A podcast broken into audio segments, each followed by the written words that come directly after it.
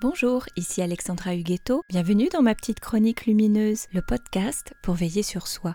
Cette semaine, je vous propose de poursuivre le bilan initié dans ma chronique numéro 14 intitulée Le bilan de mi-année. Ce bilan a pour objectif de mettre à profit le calme de l'été pour se poser, voir où l'on en est de nos bonnes résolutions de janvier et réfléchir à la suite. À ce stade, c'est sans pression. On a encore 6 mois devant nous pour réajuster le tir si l'on a pris du retard, ce qui est largement suffisant.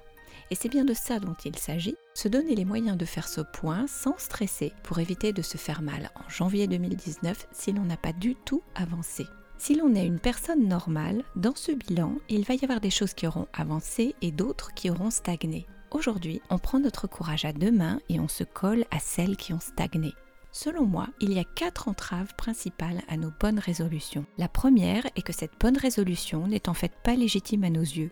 Notre motivation à l'inscrire sur notre liste est venue de l'extérieur. La société, la mode, le discours ambiant, mais pas de nous-mêmes. Dans l'idéal, oui, ça serait bien de changer, mais là, juste là, dans nos tripes, si l'on est honnête avec nous-mêmes, ça ne matche pas, ça ne vibre pas. Si au fond de nous, on n'a pas envie, autant vous dire que cette résolution n'est pas du tout prête à être tenue elle va immanquablement revenir chaque année sur la liste avec son lot de culpabilité. En ce jour de bilan, vérifiez que vous êtes en phase avec elle. Et si ce n'est pas le cas, rayez-la tout simplement. Et mettez plutôt toute votre énergie sur ce qui vibre vraiment. La seconde raison pour ne pas tenir une bonne résolution est qu'on a peur.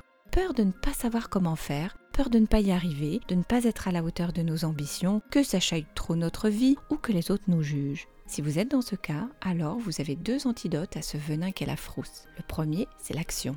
Lancez-vous, ratez-vous, soyez imparfait, réajustez, bref, passez à l'acte.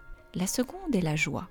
Mettez le focus sur ce qui vous fait vibrer dans cette résolution et pourquoi elle vous transporte. Chaque fois que la peur pointe le bout de son nez, accueillez-la poliment, mais donnez-lui l'ordre d'ôter son pétard osseux de votre soleil.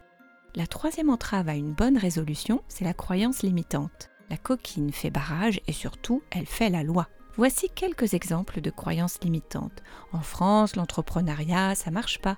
C'est trop tôt pour faire ceci, c'est trop tard pour faire cela. J'ai pas les bons diplômes. La liste de ces lieux communs est longue à l'infini. Si vous pensez être sous le joug de ce genre de croyances, le meilleur remède, c'est de la challenger en toute honnêteté pour vérifier son bien fondé. Vous verrez, la plupart d'entre elles sont juste bonnes à jeter.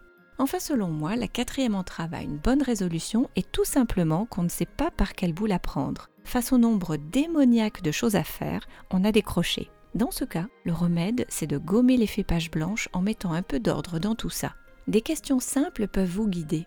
Pourquoi est-ce important pour moi Que dois-je faire pour atteindre mon objectif Comment découper tout ce que je dois faire en petites tâches à accomplir les unes après les autres pour ne pas m'arrêter en chemin?